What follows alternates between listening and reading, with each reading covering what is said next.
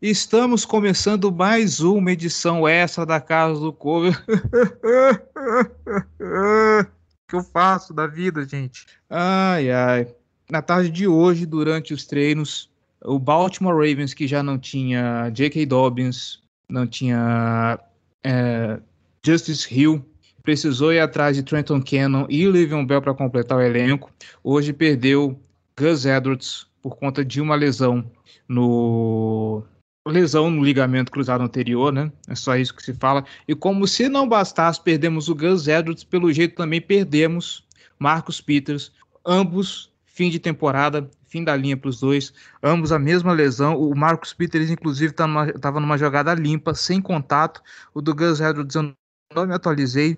Mas nesse momento o Baltimore está assim, os três running backs e se o, o cornerback 2. O time foi atrás do Devonta Freeman, que foi, é, foi contratado para o practice squad, espera que ele seja ativado para a semana 1 contra o Las Vegas Raiders. Inclusive, amanhã sai preview do jogo, que a gente gravou, inclusive, antes dessa tragédia toda. E eu tô aqui com o João Gabriel Gelli. João, e aí, cara, o que, que a gente faz da vida? Fala, Cleverton. É, primeiro, né, já é o momento entre aspas, curioso, né? Durante a nossa gravação do preview, eu botei lá na minha bold prediction que o Gus Edwards ia correr para 150 jardas, né? É, então podem jogar culpa em mim, eu fui culpado. A lesão aconteceu por minha culpa. Mas enfim, cara, assim, é, são duas lesões de jogadores relevantes, dois jogadores titulares, mas eu, pessoalmente, não acho que isso acaba com a temporada. Pode tirar ânimo por serem duas lesões graves, duas lesões de jogadores que a torcida gosta, dois jogadores é, importantes do, do time, né? não são caras de fundo de, de, rotação, não, são caras que nessa situação seriam titulares, jogariam muitos snaps. Mas eu acho que o Ravens tem como sobreviver a essas duas lesões. Tá? Então vamos começar pelo Gus Edwards. É, ele seria né, o running back 1 depois da lesão do J.K. Dobbins. Né? Eu acredito que, que ele seria o running back assim, destacado, teria a maior parte do, do espaço do, do, da rotação do, da equipe no backfield, mas agora né, fica, fica esse vácuo. E não tem nenhum jogador que tenha jogado um snap de NFL pelo Ravens agora, há quatro dias, né, no momento que a gente está gravando da, da, da estreia na temporada. E não, não é porque não é porque o time fez uma reformulação voluntária do elenco, todo mundo treinou o tempo todo. Não, é porque o, o Tyson Williams nunca jogou um snap na NFL, apesar de ter passado o ano passado é, como parte do practice squad. E, o, e aí vieram as contratações do Le'Veon Bell e do, do Devonta Freeman, né? Agora emergenciais por conta das lesões, né? Perder três running backs é, em um período de basicamente o quê? 10 dias, mais ou menos. É, isso, não, isso não é comum, na verdade é bem o oposto disso, mas faz parte do, da temporada da NFL, né? É um período longo, é um esporte de alto contato, lesões acontecem, por mais que, por exemplo, o caso do Peters não tenha sido com contato, né? Aconteceu sozinho, mas o, os times estão preparados para ter que lidar com esse tipo de situação, por mais que seja uma infelicidade.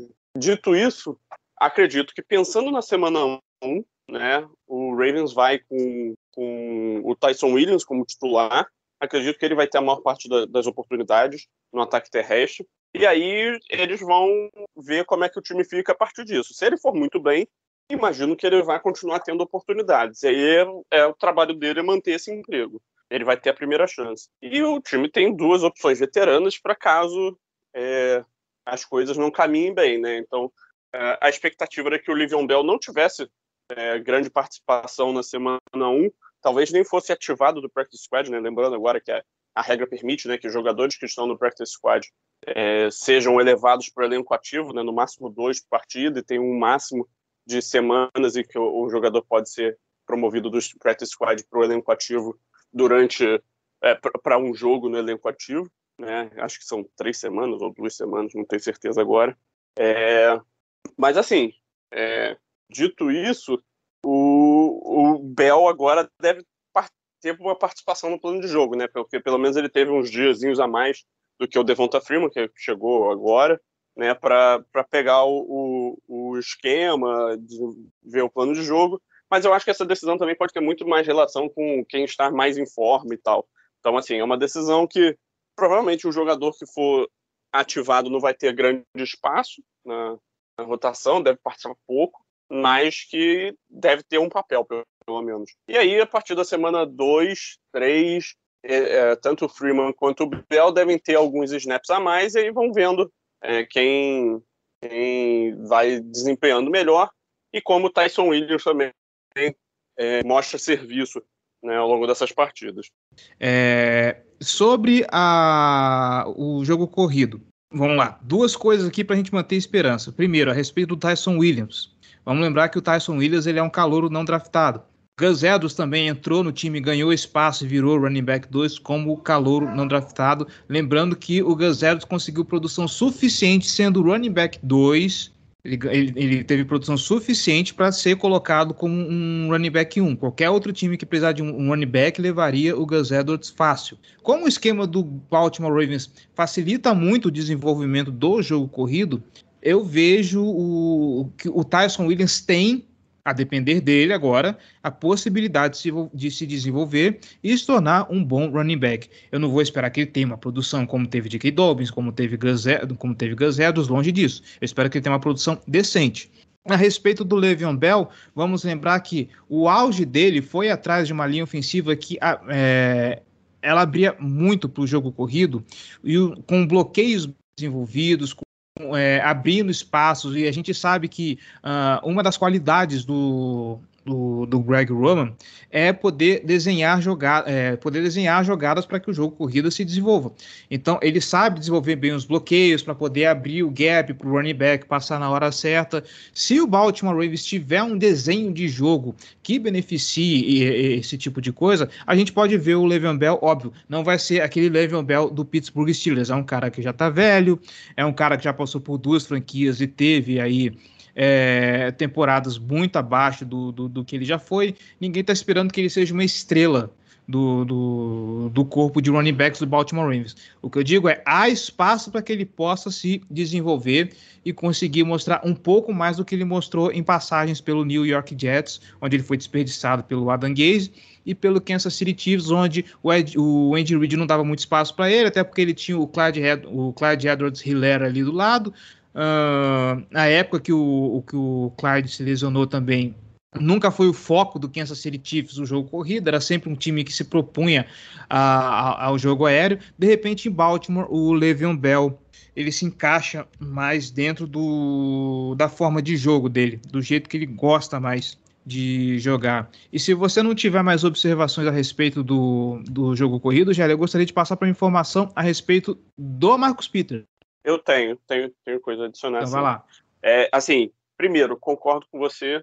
É, e eu diria assim, o, o jogo terrestre do, do, Ravens, ele depende muito mais do esquema ótimo do, do Greg Roman nesse sentido, das boas chamadas dele para o ataque terrestre. Depende mais do Lamar, por ser um cara que iguala números, por ser um cara absurdamente explosivo, um cara que ganha jardas com, com as pernas, tanto que ele foi o principal corredor do Ravens dois anos aí é, basicamente, né? É, e, assim, são as duas principais peças da engrenagem que tornaram o ataque do Ravens o melhor ataque terrestre da história da NFL dois anos atrás, são, são esses dois. Obviamente, um running back de qualidade ajuda muito nisso. Dois running backs de qualidade ajudam ainda mais. É, só que o Ravens acabou de perder não apenas um, mas dois running backs de qualidade.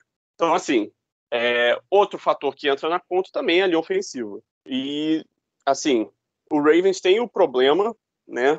Principalmente quando a gente pensa para a semana 1, tem o fator de que o running back titular, que eu imagino que seja o Tyson Williams, ele nunca jogou um snap na NFL. O running back 2, que eu imagino que seja o Bell, talvez possa ser, vamos descobrir ainda nesses próximos dias, é, é um cara que já está mais velho, nunca jogou no, no Ravens, vai ter pouco tempo para se familiarizar com o esquema. E o, o, Greg Roman tem um esquema muito variado, de muitas possibilidades no ataque terrestre. Então é algo também é, perigoso. É, e a linha ofensiva, né, que é outra, outra parte dessa, dessa receita, ela é uma linha ofensiva que treinou pouco tempo junto, é, tem muitas mudanças, muitas incertezas, então pode ser que ela demore um tanto a engrenar. Então, toda essa combinação pode fazer com que o ataque terrestre tenha alguns momentos de engasgos né, antes de engrenar. Mas eu duvido que o ataque terrestre do Ravens seja ruim, tá? Eu, pessoalmente, eu tenho muita confiança de que o ataque terrestre de Baltimore vai continuar sendo um dos melhores da NFL, independente disso. Porque é o melhor, a principal peça desse ataque terrestre continua lá, que é o Lamar. E o esquema continua lá. E é um esquema que o time todo já tem familiaridade, é o mesmo coordenador, é, é a mesma filosofia, está sendo implementada já há alguns anos. Então, assim, pode se esperar alguma dificuldade com, com o jogo terrestre nesse começo de temporada, por uma série de fatores que aqui citamos, mas não acredito que isso vá ser algo que se prolongue ao longo da temporada. Por mim, o Ravens sobrevive a, a essas perdas. Óbvio que é ruim, óbvio que não é o cenário ideal. A gente fica ainda triste porque o Gus Edwards é um cara que fez muito por merecer uma oportunidade de ter maior destaque e às vésperas disso acontecer sofre uma lesão grave dessas é, e também isso mesmo também vale para o J.K. Dobbins mas é, essa é a natureza da NFL é bola para frente o próximo cara que, que se apresente e mostre seu valor é, é, é a natureza dura do negócio mas é, é, é, isso, é seguir em frente. Esporte de alto rendimento tem dessas, né? Engraçado que enquanto é, na hora que subiu a notícia, eu tava vendo o primeiro episódio do Hard Knocks, que é justamente a cena da lesão do Dak Prescott, cara, pelo amor de Deus. Ah, e falando sobre o Marcus Peters, bom, o, quanto a reposicionamento de peça, é o Anthony Everett que vai subir para o elenco titular, isso aí é, não tem muita questão, né? É caso encerrado. O que que o Baltimore Ravens perde potencialmente.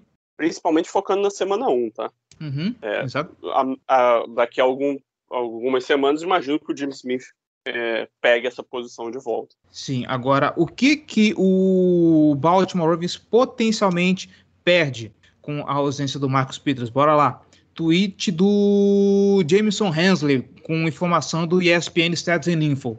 Desde que o Marcus Peters estreou no Baltimore Ravens na semana 9 de 2019 contra o Seattle Seahawks, todo mundo lembra desse jogo, uh, o, é, o time foi o que permitiu menos jardas por tentativa de passe, 6.1, empatado com a, com a menor quantidade de passes para touchdown permitidas, 31 foi o time que menos cedeu passe para touchdown o, empatado ali, e empatado em segundo como o time que é, permitiu o menor QBR, ou seja, 49. O, o, o Baltimore, é, se você pegar o QBR total dos, do, dos QBs que jogaram contra o Baltimore Ravens, fizer a média, o Baltimore Ravens foi o que permitiu, foi o que cedeu o menor rating, 49.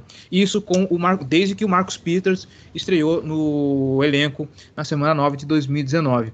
Obviamente vai ser uma queda de, de rendimento. Nesse, nesse momento, quem que seria a, a, o, os titulares? Everett, Humphrey e quem que entra ali no... no, no... O Tevon Young. Tevon Young, né? É, é, milagre chegar na semana 1 e, e lembrar que o Tevon Young tá, tá, tá, tá saudável ainda. Dito tudo isso, ok, vai entrar o Everett. Semana que vem, na semana 2, com o Jimmy Smith recuperado, a gente entra com esse trio né? Jimmy, é, Jimmy Smith, teve Young e Marlon Humphrey. Imagino que o Jimmy Smith tem uma atuação mais no slot, né? Ou o Tevon Young, não lembro qual que, que costuma jogar mais. Não, o Tevon Young que joga. O Tevon Young, né? O Tevon Young que joga mais no slot. O Smith é, é, por fora exclusivamente. Isso. O, o Jimmy Smith pode até atuar como safety em algumas uhum. situações, mas por dentro não, não vai acontecer, é não. Ele, uhum. O Tevon Young, se bobear, o Marlon Humphrey, né? Dependendo da situação. Sim. Uh, dito isso, agora com a cabeça fria, depois que passou, uh, é para se desesperar? Nem tanto. A gente perde potência no jogo, no jogo terrestre, uh, a gente perde um baita de um cornerback, um cara que é um ball hawk, é, é um dos caras que mais gerava interceptação para o time. Porém, ainda há um potencial ali para playoffs, tá bom, gente? A ver como se desenvolve daqui para frente, como é, esse time engata, a ver como esse time engrena. O que preocupa mais é o magro, porque a gente está desde o primeiro dia do training camp tendo que, ouvindo, tendo que ouvir falar de lesão. Sabe, os wide receivers por muito tempo teve um jogo, teve uma um dia da, do training camp que inclusive a gente ficou sem sete wide receivers, não sei, alguma coisa assim, sem treinar. Então é preocupante ver que toda vez a gente está ouvindo falar de lesão atrás de lesão dentro do, do Baltimore Ravens. Porém, pegando a galera que tá saudável, a galera que vai para semana 1, imaginando esse projetado até a, a, última semana, imaginando que não vai acontecer mais nada, isso ainda é um time de playoffs e que pode brigar duro dentro dos playoffs. Concorda comigo, Gelli? Sim, assim, para mim é tranquilamente ainda um time de playoffs, tá?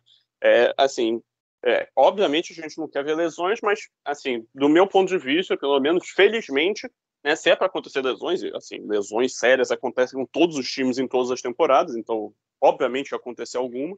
É, pelo menos aconteceram no setor que menos dependia dos jogadores, no caso dos running backs, e no, no setor em que o, o, elenco é mais profundo, né, no caso dos cornerbacks. De todas as lesões que o Ravens teve, né, é, isso contando também por Justice Hill, contando o Rashad Bateman, né, que é mais curto prazo, e todas essas lesões aí menores, a do Marcos Peters é sem dúvida alguma a, a pior para o Ravens de dar, porque ele é um cara que subia o patamar de, da defesa.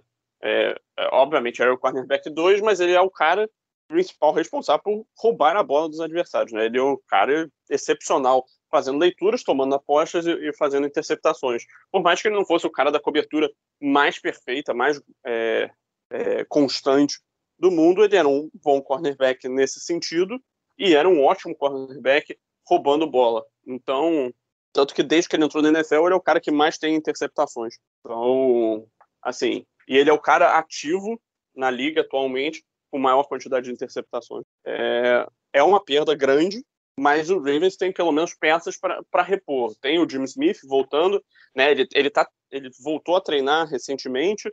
Não sei se ele vai para o jogo na semana 1. Talvez tenha uma carga reduzida para não forçar a lesão, ou talvez nem fique ativo. É, imagino que o Anthony Everett vai ter bastante espaço. É, eu acredito também que é, eu, eu, gostaria de ver o Anthony Everett produzindo. Assim, ele tem o ele está no famoso ano do, de contrato, né? Ano que vem ele, ele vai ser free agent. Nesse tipo de ano, muitos jogadores têm é, desempenhos acima da média. Ele está aí para se provar, para mostrar esse valor e para tentar conquistar um contrato maior, né? É, no, no, ano que vem. Então vamos ver. É, eu acho que assim, para um cornerback 4-5, ele é uma, uma ótima opção. Então, é, ele, ele vai ter a chance dele aí de se provar e, e contra um grupo de, de wide receivers, pelo menos na semana 1 do Raiders, que não é um absurdo, né? Tem o Henry Ruggs, que é um, um calor de primeiro, é, o segundo anista, foi escolhido na primeira rodada, é um cara absolutamente rápido, um bom jogador, né? Que, do qual se espera mais coisa do que ele apresentou em 2020, mas ele também não é um wide receiver de elite, né? O cara que vai meter medo na, na sua defesa, pelo menos por enquanto. E tem lá algumas outras opções que são caras sólidos e tal, mas nenhum, nenhuma máquina, nenhum cara que te faça abrir os olhos. Talvez até o Anthony Everett fique em campo, é, alinhando por fora, e se o Jim Smith jogar, ele pode até cobrir o, o Darren Waller, por exemplo. Então, assim, pensando em semana 1, tem, tem essa questão, talvez o, o Everett tenha mais espaço, né, é bem possível. É, pensando no futuro da temporada, o Jim Smith recuperado. Temos que torcer para ele ficar saudável agora, né? Uma lesão dele já encurta mais uh, essa secundária. Pode até abrir espaço para um Brandon Stephens ter snaps, né? Algo que não, a gente não imaginava antes. É, mas, é, assim, pelo menos a gente tem opções, né? Tem peças nenhum peças que, que são viáveis de se adicionar no, no quebra-cabeça e a defesa continuar funcionando. Talvez isso faça com que é, a defesa tem uma queda de produção em termos de, de roubadas de bola, mas ele também pode talvez botar um pouco mais de pressão no nosso pass rush, né, que vai precisar produzir mais porque a secundária não vai segurar tanto, né, tem, essa, esse, essa dicotomia, né, entre o pass rush produzir, a secundária segurar e, e o tempo é, hábil para a defesa manter a cobertura, né. Mas, no fim das contas, assim, a minha expectativa de que o Ravens é um time de playoffs não muda em nada com essas lesões, tá? Esse é, esse é o, o ponto-chave aqui. É isso. Uh, a gente vai ver o Baltimore Ravens agora em campo na segunda-feira contra o Las Vegas Raiders. Lembrando que sexta-feira, vulgo amanhã, para você que está escutando esse podcast na, na hora do lançamento, no dia do lançamento, vai ter preview sobre o jogo e é esperar que as coisas melhorem daqui para frente, não mais lesões e é isso. é, é ficar na esperança, torcedor, porque não tem muito o que fazer. Esporte tem dessas coisas. A gente vivia falando dos Chargers, parece que agora nós somos a bola da vez para esse tipo de situação, mas é isso. Gelli, muito obrigado e vamos que vamos, né? É isso, é isso. Vamos, vamos agora eu espero voltar de novo só depois do, do jogo contra o Raiders. Né? Assim esperamos. Você aí, querido ouvinte, muito obrigado por escutar esse episódio extra, esse episódio urgente, Breaking News, e a gente volta a qualquer momento com mais notícias ou então no próximo podcast, tá bom? Até mais.